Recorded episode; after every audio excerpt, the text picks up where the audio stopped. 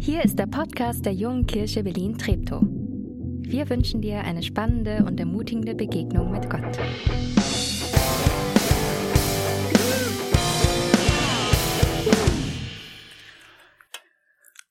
Hey, einen schönen guten Morgen auch von mir. Ich bin Nathanael. Und ich erinnere mich sehr gerne an Erntedank, als ich ein kleines Kind war.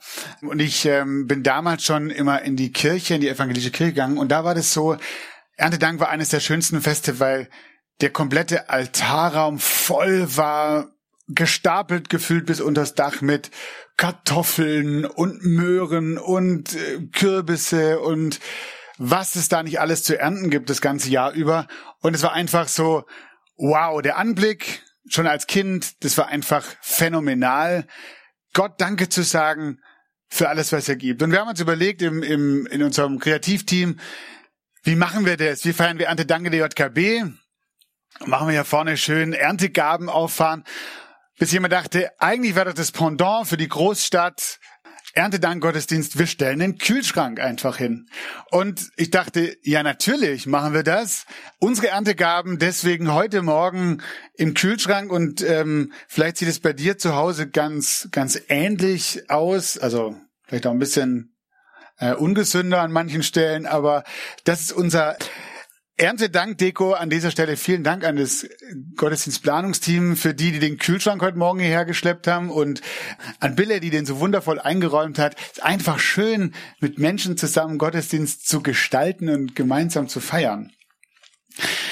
Aber wir machen nicht nur heute Morgen Erntedank, sondern wir befinden uns in unserer Jahrespredigtreihe Hashtag beziehungsweise 1700 Jahre jüdisches Leben in Deutschland. Und die evangelische Kirche hat gesagt, da wollen wir eine Kampagne für dieses Jahr ausrufen. Und die, die heißt beziehungsweise jüdisch-christlich näher als du denkst.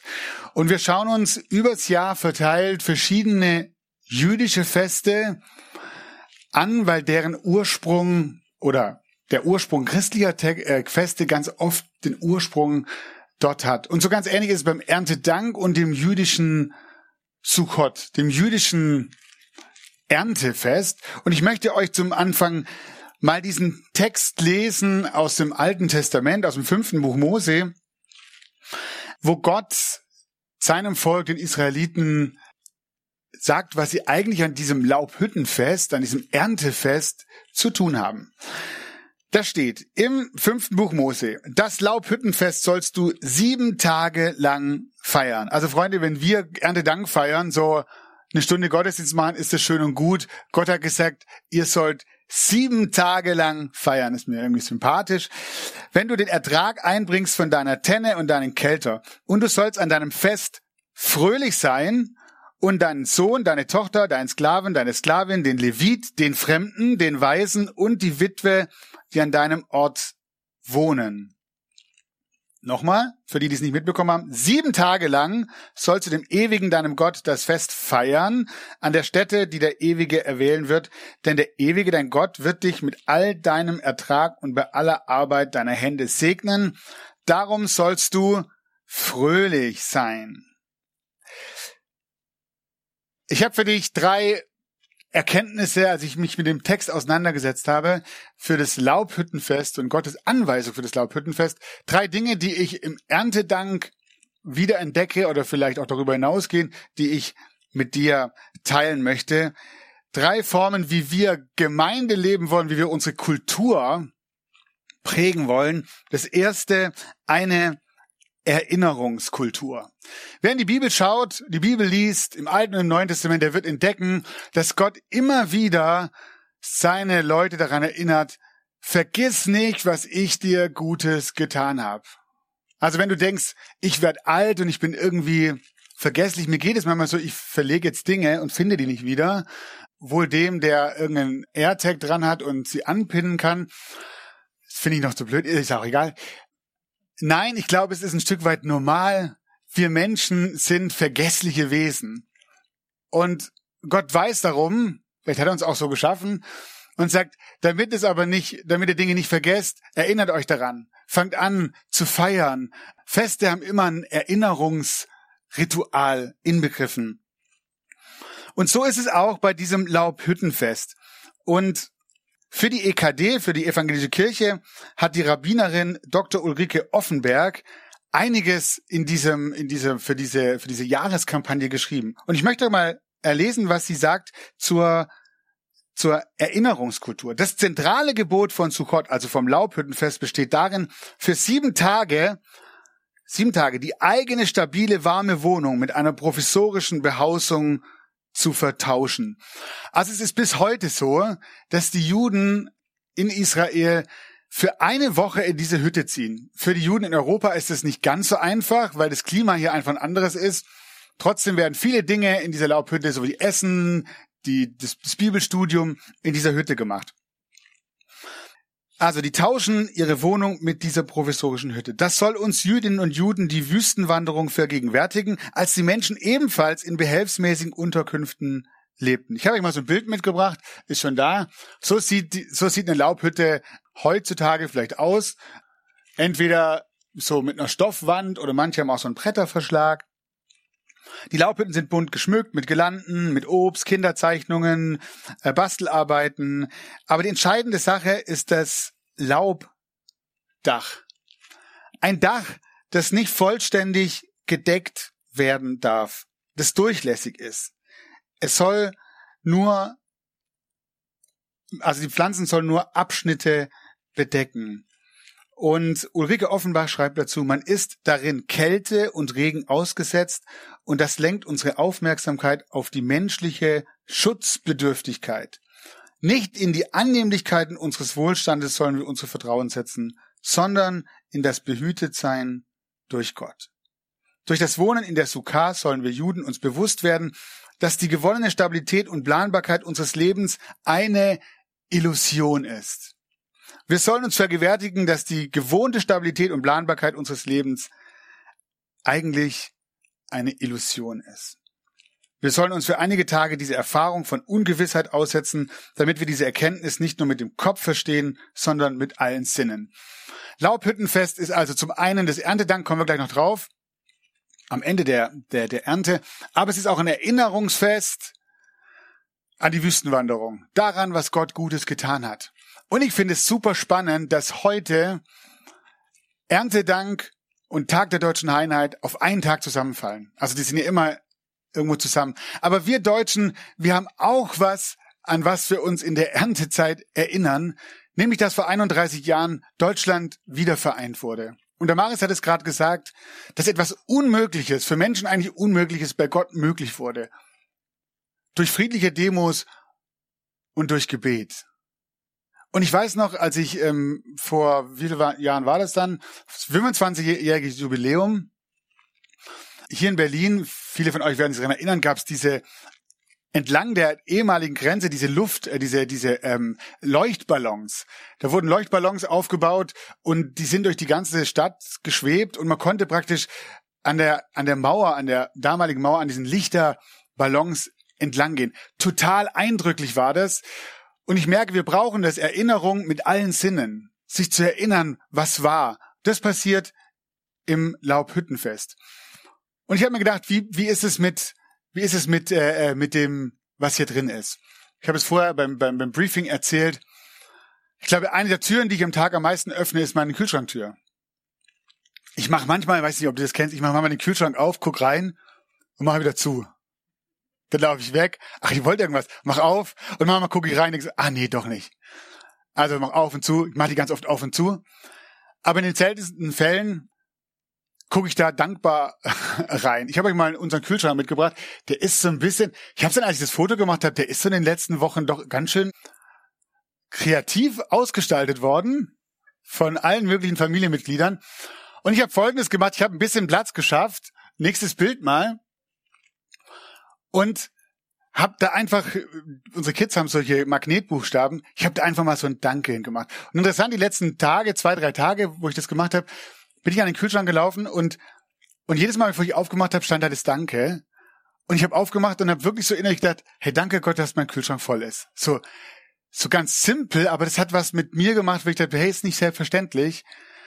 Und ich merke, ein weiterer Sinn wurde angesprochen irgendwie und ich, ich, ich habe angefangen darüber nachzudenken, dass wenn ich diese Tür aufmache und mir diese ganzen Dinge ähm, entgegenlachen, manche stehen ja schon ganz schön lang drin, aber ist ja, danke Gott für was du mir gibst. Vielleicht eine Idee. Wie können wir eine Kultur schaffen der Erinnerung, der Dankbarkeit in Bezug auf das, was wir als Nahrungsmittel haben, aber auch im Blick auf unsere eigene Geschichte. Ich finde es schön, dass hier in Berlin auch heute so unglaublich viele Dinge angeboten werden, um diese Geschichte nicht zu vergessen, um nachzuempfinden mit ganz vielen Sinnen, viele tolle Angebote. Ähm, nimm doch heute noch irgendwas davon wahr, nach dem JKB-Café natürlich. Zweitens, eine Kultur der Freude und der Dankbarkeit. Einzigartig für das Laubhüttenfest ist die Verpflichtung, fröhlich zu sein. Gott verpflichtet sein Volk, fröhlich zu sein. Also, ich habe schon anklingen lassen, das Laubhüttenfest war nicht nur ein Erinnerungsfest an diese Wüstenwanderung, sondern es fällt zusammen mit dem Ende der Ernte. Und es war damals eine agrarische Kultur, die Leute haben halt angebaut und geerntet und dann war halt fertig mit Ernten und Gott hat gesagt, und jetzt ist Zeit zum Füße hochlegen und fröhlich sein. Und Gott ist spendabel. Dann sagt er nicht, und dann macht er halt ein kleines Fest, sondern ihr sollt sieben Tage feiern. Und eine Sache, die müsst ihr machen, fröhlich sein. Dieses Erntefest ist ein Anlass zur Dankbarkeit, zur Erinnerung, aber einfach um ausgelassen und fröhlich zu feiern. Wer in die Bibel schaut, merkt sofort, Feiern spielt im Alten, im Neuen Testament so eine große Rolle, dass es kein Zufall sein kann. Gott ordnet im Alten Testament schon seinen, seinen Leuten immer wieder an, Feste zu feiern, ausgelassen zu sein, fröhlich zu sein. Im Neuen Testament setzt Jesus dem Ganzen vielleicht die Krönung auf, indem er das erste Wunder, das er tut, ist eigentlich ein Luxuswunder. Er ist bei einer, bei einer Hochzeit und was er da macht, ist, der Wein geht aus und die Leute werden nervös und seine Mama ist auch dann sagt, ah Jesus, hier ist irgendwie Problem in der Haus. Und ähm, Jesus macht hunderte Liter besten Wein, damit diese fröhliche Feier weitergehen kann.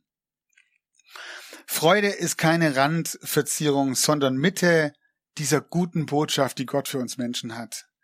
Und ich habe einen wunderschönen Satz gelesen ähm, den habe ich euch mal noch an, angepinnt. Ich hoffe, man kann ihn lesen, auch in weiß hier. Das Entscheidende ist nicht unser Tun und unsere ständige Aktivität, sondern das, was Gott bereits getan hat.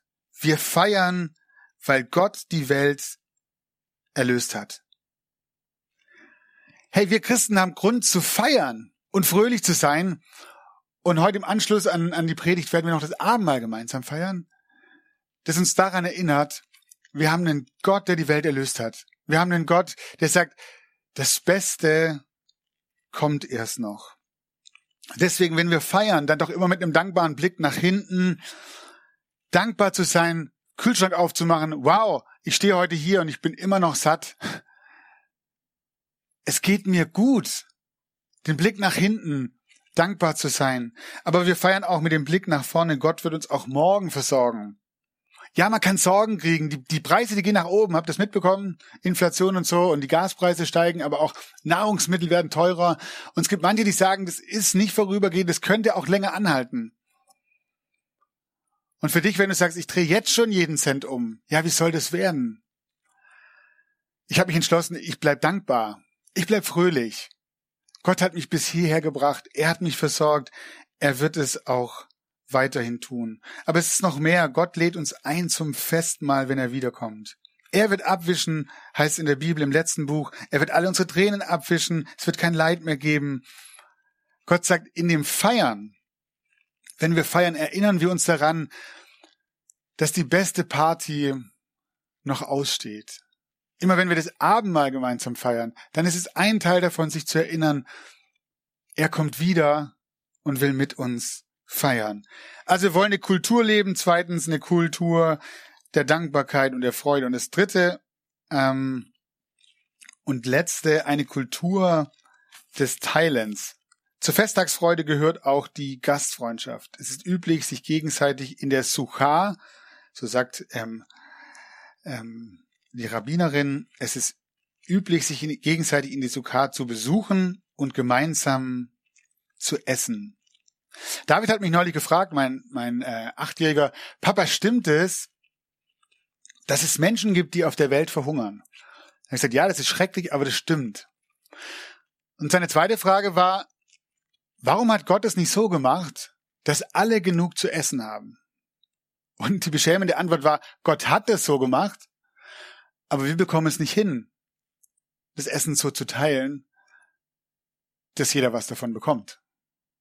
Das hat ihn sehr nachdenklich gemacht und ich glaube, er entwirft gerade einen Plan, wie man das ändern kann. Ich bin immer wieder beeindruckt, auch über die Hilfsbereitschaft, die ich an allen Ecken merke. Als diese Flutkatastrophe zwar im Ahrtal zu sehen, wie viele Menschen mit, mit, mit, mit Hilfsgütern, auch mit Geld, Wahnsinn, eine Solidarität, die riesig ist. Und ich glaube, wir brauchen das, dass wir mit anderen teilen. Und ich glaube auch, dass es ganz oft damit anfängt, dass ich auch von dem, was ich, von dem, was ich genug habe, abgebe. Aber und gleichzeitig glaube ich, dass wir dabei nicht stehen bleiben müssen. Gott hat zu seinem Volk nicht gesagt, feiert sieben Tage fröhlich und ähm, ausgelassen. Und wenn ihr fertig seid und noch was über ist, dann nehmt es und geht raus und gibt's denen, die zu wenig haben. Das steht hier nicht in diesem Text. Der Text sagt, ihr sollt sieben Tage feiern und ihr sollt eure Söhne, Töchter, die bei euch arbeiten, ihr sollt aber auch den Fremden, die Weisen und die Witwen einladen, um mit euch zu feiern. Und da bin ich gestockt in diesem Text, weil ich gedachte, wie sieht es bei mir denn aus in meinem Alltag? Weil es fällt mir sehr, es fällt mir ganz ehrlich viel einfacher zu sagen, ha, hier habe ich zu viel, ich könnte ja was davon abgeben und macht das auch gerne. Aber Gott lädt seine Menschen ein, zu sagen, den Tisch mit den anderen zu teilen, den Tisch mit dem Fremden oder dem Fremdartigen zu teilen, das Lachen zu teilen. Ich glaube, was vielen Menschen fehlt, ist nicht so eine Grundnahrung. Wir leben in so einem gut abgesicherten Staat, sondern was vielen fehlt, ist eine Umarmung. Was vielen fehlt, ist Teil dieser Tischgemeinschaft zu sein, mit bei jemandem zu sitzen, nicht allein zu sein, endlich mal wieder mit lachen zu können und nicht nur das Trauerspiel des Lebens zu sehen. Und ich glaube, was da noch drin steckt, ist, dass Gott sagt, ich möchte, dass ihr mit anderen Menschen diese Hoffnung teilt, die das Feiern mit mir beinhaltet, nämlich dass das Beste noch kommt. Und ich wünsche mir, dass wir als JKB uns immer wieder darüber Gedanken machen, uns austauschen. Wie sieht es bei dir, wie sieht es bei mir aus? Wie kann das aussehen in meinem Alltag, dass andere auch an meinem Tisch Platz nehmen? Ich habe zwei Ideen für dich mitgebracht. Ähm, das eine ganz ganz praktisch, solidarisch zu helfen. Hier vorne steht dieser Kühlschrank und eigentlich wollen wir nichts davon. Wir wollen eigentlich am Ende leer hier raus ähm, haben. Und es geht nicht in erster Linie darum zu sagen, ähm, ah, ist praktisch und muss ich jetzt nicht zum Mittagessen nach Hause, ähm, sondern wenn du sagst, hey, ich habe gerade einfach zu wenig und ich würde mich freuen über sowas, dann darfst du dich hier vorne am Ende des Gottesdienstes bedienen. Oder du sagst, oh, ich kenne jemanden, dem würde ich eine Freude machen mit einem der Dinge hier drin, dann darfst du dich hier auch bedienen. Und das Zweite ganz konkret einzuladen, wir werden wieder Mitte November ähm, eine Runde Kitchen Switchen veranstalten. Kitchen Switchen heißt, ähm, du lädst jemand ein und springst durch drei ähm, Wohnungen, um dort verschiedene Gerichte einzunehmen. Vorspeise, Hauptgang und Nachspeise. Wie das genau funktioniert, werden wir noch erzählen. Aber was du schon mal machen kannst, du kannst überlegen, ähm, wie könnt, wen könnte ich einladen, da ein Teil von zu sein? Jemanden, der vielleicht außen steht, jemand, der sich vielleicht freuen würde, Teil von so einer Tischgemeinschaft zu sein. Ähm, dann sprich ihn an ähm, und frage ihn, ob er nicht mit, mit dir mitkommen wird, weil man immer zu zweit unterwegs ist, zu einem Gang und dann springt man weiter in die nächste Wohnung, zum nächsten Gang. Super interessant, super cool. Ähm, wir sagen dir noch, wann genau das stattfinden wird. Eine Kultur der Erinnerung, dass wir nicht vergessen, Das steckt in diesem Laubhüttenfest und ich glaube auch im Erntedankfest drin. Eine Kultur der Dankbarkeit und der Freude, weil Gott uns gibt und weil er uns Leben schenkt. Deswegen dürfen wir fröhlich sein und ausgelassen feiern. Und weil das Beste noch kommt. Und das dritte, eine Kultur des Teilens, dass wir immer wieder weitergeben, was wir haben, mit anderen teilen. Aber nicht nur weitergeben, sondern andere teilhaben lassen. An unserem Tisch Platz zu nehmen. Amen.